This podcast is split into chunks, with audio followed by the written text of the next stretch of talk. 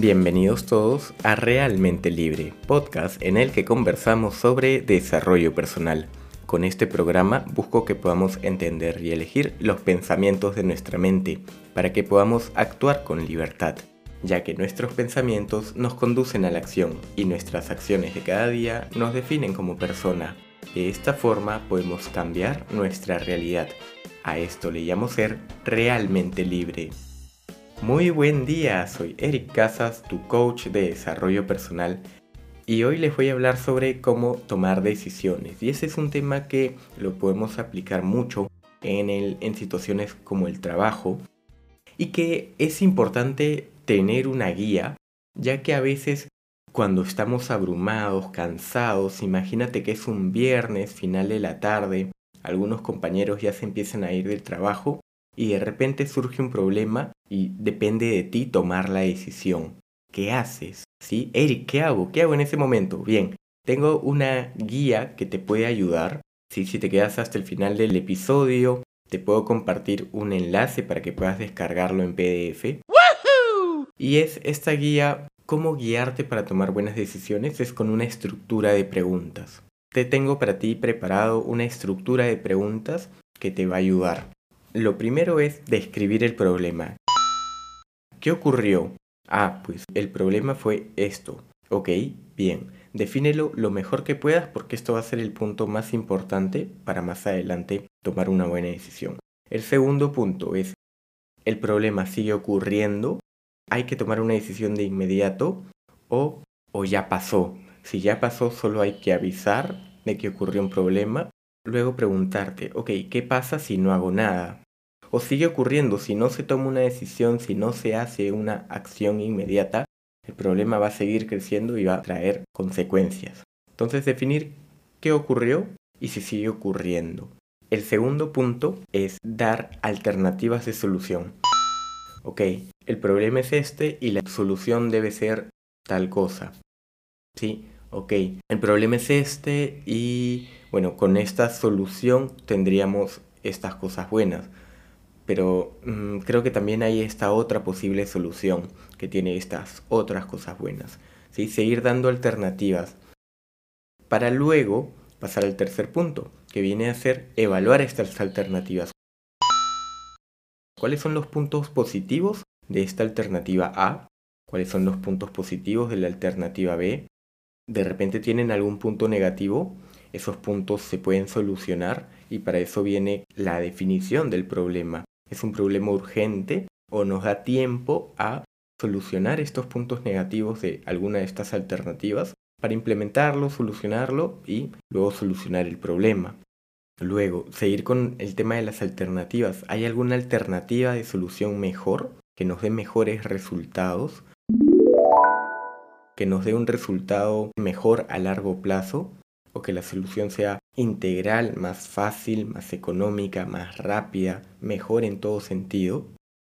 Y luego viene el punto de tomar la decisión o apoyarte. A ver, hasta ahí ya puedes tomar la decisión o te queda alguna duda. Entonces, busca apoyo. ¿A quién, a quién podrías recurrir que tiene más experiencia para que te dé un consejo, para que te oriente por dónde tomar la, la solución, por dónde decidir? ¿Qué información necesitaría tu jefe para poder darle solución a este problema? ¿No está tu jefe? Bien, ¿cómo resolvería este problema el director de la empresa? ¿O qué esperaría que tú hagas para solucionar este problema? ¿Las soluciones que vienes evaluando están alineadas con la decisión que tomaría el director de la empresa? ¿O las decisiones que o las alternativas que han planteado están alineadas a lo que se espera de nosotros como área? Y con eso más o menos ya deberías poder tener una idea de cuál debe ser la mejor solución. Hasta ahí, ¿tienes los datos necesarios para tomar la decisión o qué dato te falta seguir investigando? ¿Necesitas apoyarte en alguien más? ¿A quién deberías llamar para tomar una mejor decisión? En conjunto, en equipo tal vez. Y hasta ahí, bueno, yo te diría, toma una decisión y luego pide feedback. ¿Qué te pareció? ¿Qué te pareció la decisión que tomé? ¿Tú hubieras tomado la misma decisión? Yo tomé esta decisión porque consideré muy importante estos dos factores. tú por qué razón o qué factor le das más importancia para considerar esta otra decisión que tú estarías pensando. Siempre tomar feedback de las personas.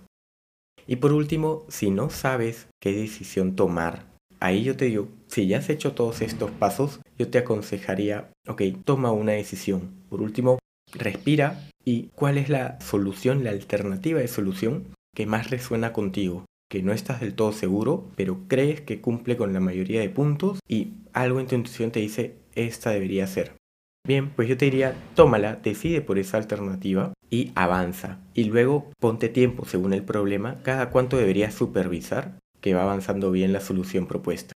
De esa forma, cuando avanzas, vas viendo si funciona bien o no, no funciona bien, no funcionó bien y debo cambiar, debo mejorar la alternativa por este recurso. El tomar la decisión nos va a ayudar a ir como una bicicleta, avanzando, vamos a ir supervisando que va funcionando bien. Pero si no tomamos una decisión, nos quedamos paralizados y no decidimos nada, pues nunca vamos a poder saber cuál de las dos decisiones o las alternativas era la mejor. Entonces, ¿qué es mejor decirle a tu jefe, jefe, pasó esto y no tomé ninguna decisión, siguió ocurriendo? O decirle, jefe, pasó esto y tomé tal decisión. Tomé tal decisión y hasta ahora está bien. O tomé tal decisión, no ha funcionado del todo bien, creo que deberíamos cambiarla a esta de acá. ¿No te parece mucho más proactivo? Espero que estos consejos, esta ruta guía, te haya ayudado y la puedas poner en práctica. Escríbeme, puedes escribirme por Instagram a realmentelibre.com barra Instagram y mándame un mensaje directo para pedirme el PDF y te lo comparto por ahí. Si este episodio te ayudó, ayúdame calificándolo con 5 estrellas en tu plataforma favorita. Y si tienes más preguntas, puedes escribirnos directamente por Instagram a Realmente Libre. No te olvides de seguir a Realmente Libre y compartir este episodio si crees que le puede servir a alguien más. Gracias, gracias, gracias por llegar hasta aquí e inspirarnos a ayudar a más personas.